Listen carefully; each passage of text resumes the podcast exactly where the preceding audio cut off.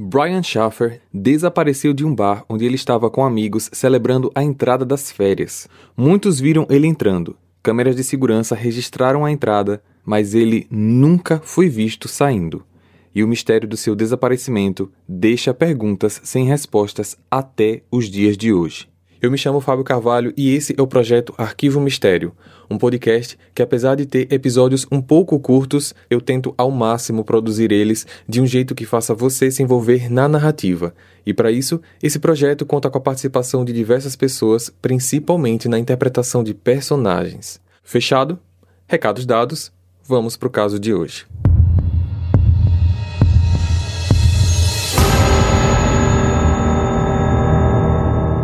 Brian Handel Schaffer nasceu no dia 25 de fevereiro de 79 em Ohio, Estados Unidos. Ele é filho de Randy e Renee Schaffer e tem um irmão mais novo chamado Derek. Brian era bastante popular e com uma facilidade enorme para fazer amigos. Além disso, sempre foi estudioso desde a época da escola. Aos 18 anos, em 97, ele começou a trabalhar meio período na J.C. Penney, uma grande loja de departamentos do país. Ficou lá até 2002, quando decidiu sair para focar nos estudos da faculdade, onde cursava microbiologia. Aos 24, ele concluiu a faculdade e começou a trabalhar como assistente técnico de radiologia na cidade de Columbus, em Ohio State University. E aproveitando algumas matérias concluídas, ele aplicou para o curso de medicina, que em 2004 foi aprovado. No ano seguinte, 2005, sua mãe faleceu após uma longa batalha contra mielodisplasia, um tipo raro de sangue que afeta a medula óssea responsável pela produção de células do sangue. Ele era muito ligado aos pais e essa perda o abalou muito. Brian também tinha uma namorada chamada Alexis Wagner. Após o falecimento da mãe, Brian começou a entrar numa profunda tristeza, chegando ao ponto de querer terminar o relacionamento. Eu te amo mas faz um bom tempo que eu tô nessa angústia. Eu não sei se eu vou sair dessa. Talvez você possa ser mais feliz com outra pessoa, porque eu não consigo nem trazer alegria para mim mesmo ultimamente. Não fale isso, Brian. Sou sua namorada e estou aqui para ajudar também. Eu não vou te largar nesse momento que mais precisa. Vamos sair dessa juntos. Ela prometeu e cumpriu. Com o passar dos meses, Brian foi voltando à alegria que sempre demonstrava. Claro que ele continuava sentindo a falta da mãe, mas passou a aceitar isso de uma maneira bem melhor. Essa ajuda que ele recebeu fez com que o relacionamento ficasse muito mais firme, chegando ao ponto do Brian começar a pensar em se casar com a namorada. Apesar dos estudos em medicina, ele já tinha comentado com os amigos que isso era temporário, pois o seu sonho mesmo era morar numa ilha tropical, fazendo parte de uma banda musical e administrando seu próprio bar para turistas. Ele era um consumidor musical assíduo e um grande fã da banda Pearl Jam. Ele tinha até uma tatuagem da banda em seu braço direito. Em uma de suas redes sociais, ele escreveu: Sou um estudante de medicina do segundo ano na Ohio State University, faltando apenas dois anos para concluir. Eu tenho uma namorada incrível, sexy e muito divertida.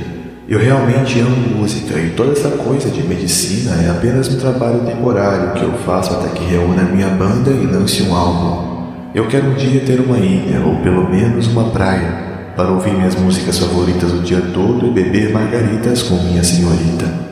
Em 2006, Brian e a namorada planejaram uma viagem para Miami, a ser realizada no dia 3 de abril. Ele chegou a contar para diversos amigos que nessa viagem ele a pediria em casamento. A viagem foi marcada para essa data, pois uma semana antes seria a última semana de exames da faculdade, e como ele vivia estudando, muitas vezes virando noites, ele não queria perder tempo e assim que acabasse as provas, ele teria um fim de semana para relaxar com os amigos da faculdade, e assim, na segunda-feira, viajaria com ela. Na sexta-feira, dia 31 de março, Brian foi para o Ugly Tuna Saluna, um pub que fica em cima de um restaurante mexicano próximo à faculdade. A rua em que ficavam esses pubs e restaurantes era localizada num ponto de happy hour bastante conhecido da região, com diversos outros pubs ao redor. As noites eram sempre movimentadas. Lá, ele encontrou seu ex-colega de quarto, William Florence. Alexis não pôde ir ao encontro, pois naquela noite ela estava visitando seus pais em Toledo, a quase duas horas e meia de distância de carro. Mas mesmo assim, estava muito animada para retornar ao sábado e viajar com ele na segunda-feira. Derek também tinha chamado seu irmão, mas ele já tinha um outro compromisso com a namorada e acabou não indo. Ele chegou no Ugly Tuna perto das nove da noite e próximo às 10, o Brian fez uma ligação para Alexis. Que pena que você não tá aqui hoje. A gente se vê amanhã e segunda a gente viaja pra Miami. Eu tô tão animada. Eu também. E aí, quem tá aí com você? Quais os planos pra hoje à noite? Eu tô com o Will aqui, a gente já já vai começar o pub crawl. Só não exagera, viu? Eu vou me cuidar. Aproveita a noite. Me liga amanhã de manhã? Eu ligo sim. Beijos. Beijo, te amo. Também te amo. Tchau. Tchau. Pub crawl, que o Brian se refere, é a atividade em que visitantes ou turistas passam em diversos bares em uma única noite e tomam pelo menos uma bebida em cada lugar desses. Já no último bar, no Short North, eles encontraram uma amiga do William, chamada Meredith Reed. De lá desse pub, eles retornaram para o Ugly Tuna, chegando lá às 1h15 da manhã do dia 1 de abril. Eles ficaram mais um pouco e começaram a se preparar para sair, pois o local fecharia às duas da manhã. Mas ele comentou que iria falar com o pessoal da banda assim que eles acabassem de tocar a última música. O bar fechou e William e Meredith foram para fora esperar por Brian. Todas as pessoas saíram. Eles foram os últimos a ficarem lá na porta. E o Brian não apareceu. Ele simplesmente sumiu. William tentou ligar para o celular dele, mas ninguém atendeu. Sem conseguir falar com Brian, eles foram para suas casas, supondo que ele tinha pego uma carona com outras pessoas ou talvez encontrado uma after party para prolongar a noite. No sábado, Brian não ligou para Alexis e ela, quando tentava ligar para ele, sempre caía na caixa postal. Ao chegar pelo período da tarde, ela foi direto para o apartamento do namorado mas ao chegar lá, ninguém respondeu. Ela ligou para o cunhado, para o sogro e ninguém tinha notícias do Brian. Durante a tarde e a noite, todos tentaram ligar para ele, mas sem sucesso. Domingo foi a mesma coisa. Ninguém conseguiu contato, nem ele deu sinal de vida. Durante a noite, Randy, pai do Brian, pediu que Derek fosse ao apartamento do irmão para ver se ele já estava lá. Talvez ele teve o celular roubado, ou se perdeu no sábado, qualquer coisa poderia ter acontecido. Derek então foi ao local e do lado de fora ele já vê a luz do apartamento acesa. Ele sobe as escadas já com a sensação de alívio.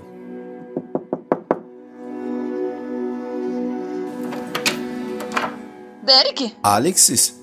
Cadê o Brian? Ele já chegou? Não, não, não, não chegou. E o que você tá fazendo aqui? Tô aqui desde ontem. Eu dormi aqui. Tô esperando ele. Até pensei que era ele batendo na porta com a chave perdida. Meu Deus do céu, Derek. Eu tô muito preocupada. Ele nunca assumiu assim, eu também tô preocupado. Chegando a quase 48 horas sem ter notícias do Brian, eles lembraram que no dia seguinte o casal teria a viagem marcada para Miami e antes que pudessem envolver a polícia, eles acabaram decidindo que ela poderia ir ao aeroporto para esperar ele, pois talvez o Brian poderia aparecer. Ela foi, só que ele não apareceu. Sendo assim, eles acabaram indo para a polícia reportar o desaparecimento. Explicaram tudo o que aconteceu e a polícia imediatamente começa as investigações, conversando já com familiares e amigos. Uma quantia de 2 mil dólares estava sendo oferecida pela polícia e 5 mil dólares pela universidade para quem soubesse qualquer informação que levasse à resolução do caso. A polícia viu também que o carro do Brian estava todo esse tempo estacionado perto do apartamento. E lá dentro do apartamento nada tinha sido retirado. Roupas, malas e até alguns documentos importantes estavam lá. A polícia então foi ao bar. Foi detectado que o bar possuía apenas uma única entrada e saída para clientes, uma entrada e saída para funcionários e uma saída de emergência todas as passagens possuíam câmeras. O último momento em que o Brian foi visto foi às 1h55, subindo a escada rolante que dá acesso à entrada do bar, e ele estava conversando com duas garotas. Depois de chegar ao fim da escada, ele se despede e vai encontrar os amigos. Foi nessa hora que o Brian falou com os amigos que iria conversar com o pessoal da banda, mas essa foi a última vez em que ele foi visto. É um pouco estranho dizer isso, mas ele simplesmente desapareceu no ar. Hey, você se interessa por crimes reais, serial killers, coisas macabras e tem um senso de humor um tanto quanto sórdido? Se sim, você não está sozinho. Se você precisa de um lugar recheado de pessoas como você, Venha conhecer o podcast Pátria Amada Criminal. Todas as semanas tentamos entender o pior da humanidade. Nesse processo a gente ri, chora, fica brava, fofoca, porque afinal de contas é assim que a gente fala quando está entre amigos. Suas novas melhores amigas trevosas estão aqui no Pátria Amada Criminal. Brian não foi visto saindo do bar por nenhuma câmera em momento nenhum, sendo que a polícia tinha analisado todas as fitas, quadro a quadro, e nada.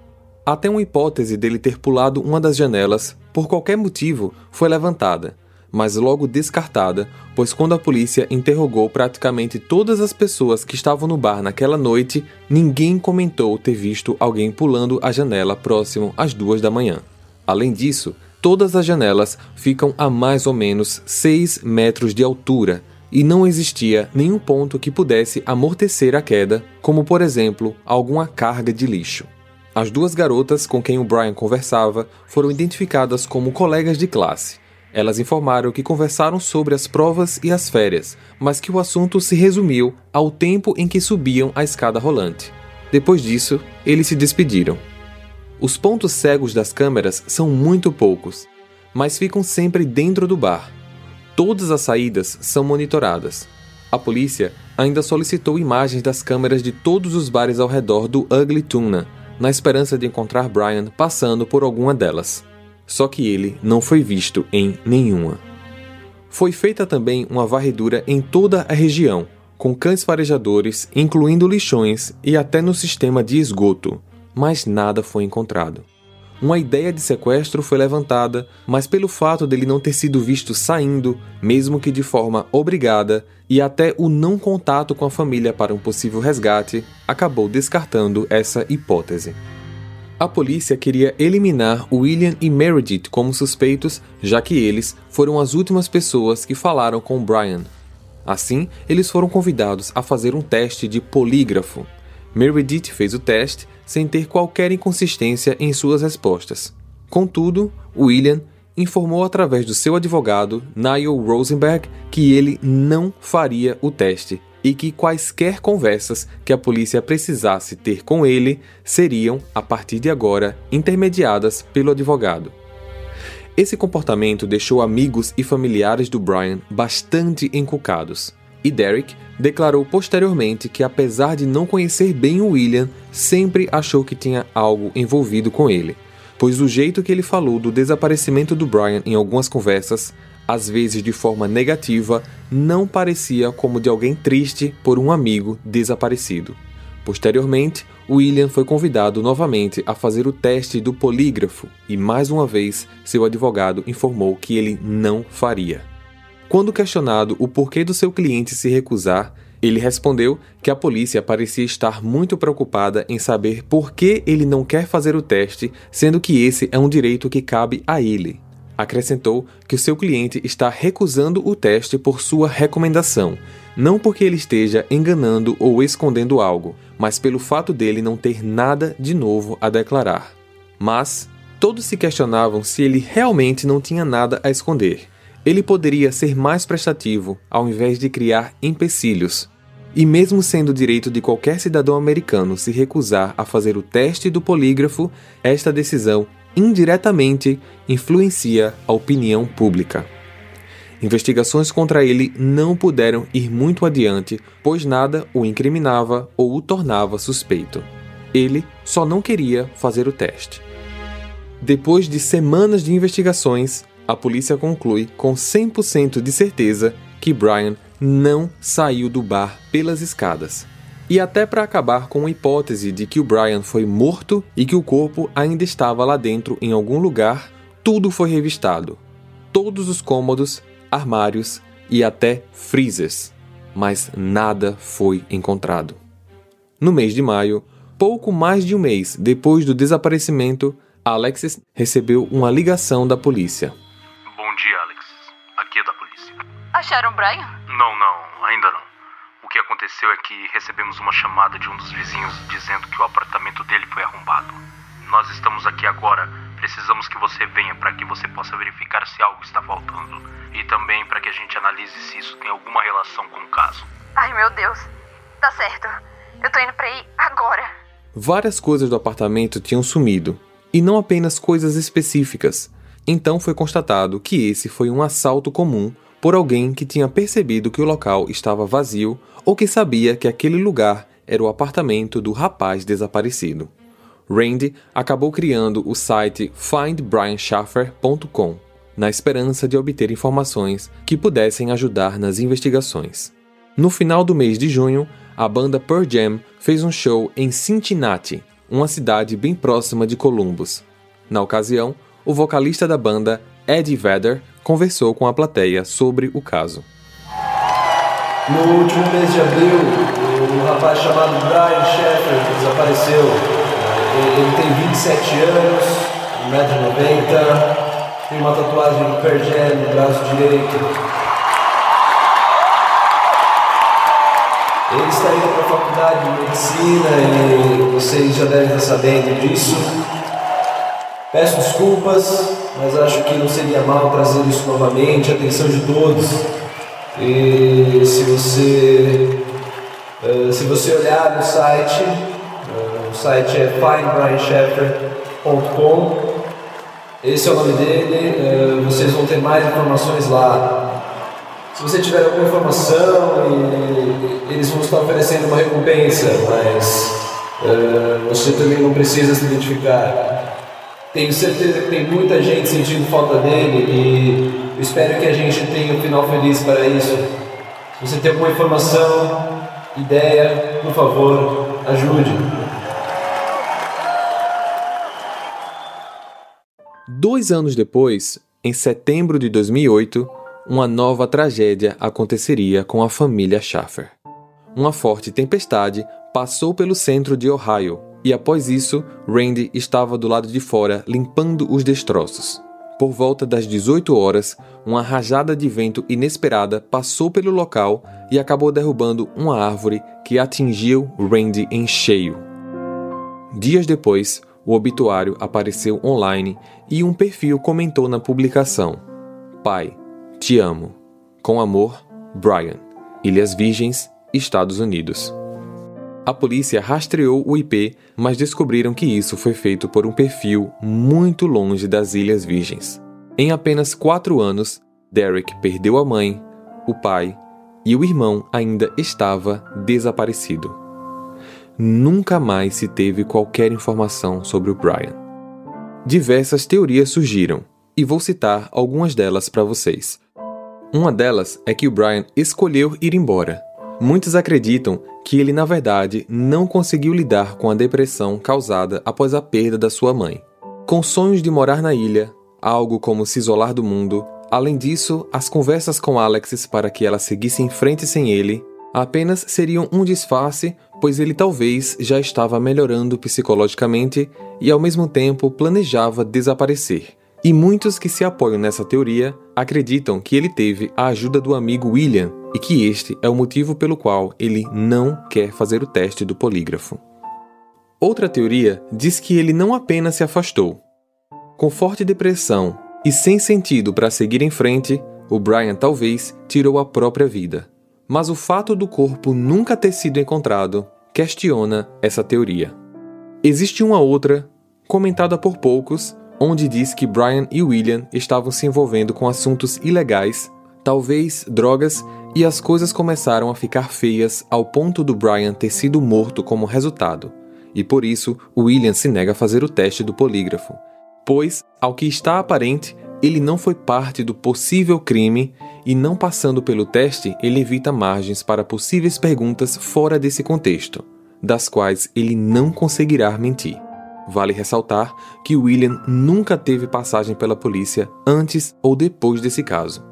O irmão do Brian, Derek, se casou e saiu da casa da família. Trabalha em Ohio e continua esperançoso que algum dia ele, ao menos, terá resposta sobre o que aconteceu com o irmão. Alexis, hoje é obstetra, casada, tem dois filhos e sempre, até hoje, dá entrevistas para falar sobre o caso e fazer com que a imagem do Brian permaneça na memória de muitos. Quem sabe, alguém pode o encontrar e o reconhecer. Brian Sheffer permanece desaparecido até hoje.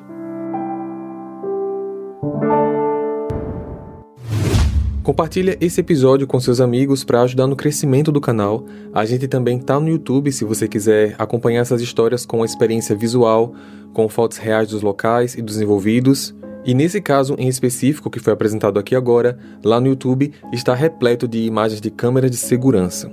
Muito obrigado por ter ficado até aqui e eu vejo vocês então no próximo caso. Combinado? Até lá. Hey, você se interessa por crimes reais, serial killers, coisas macabras e tem um senso de humor um tanto quanto sórdido? Se sim, você não está sozinho. Se você precisa de um lugar recheado de pessoas como você, venha conhecer o podcast Pátria Amada Criminal. Todas as semanas tentamos entender o pior da humanidade. Nesse processo a gente ri, chora, fica brava, fofoca, porque afinal de contas é assim que a gente fala quando está entre amigos. Suas novas melhores amigas trevosas estão aqui no Pátria Amada Criminal.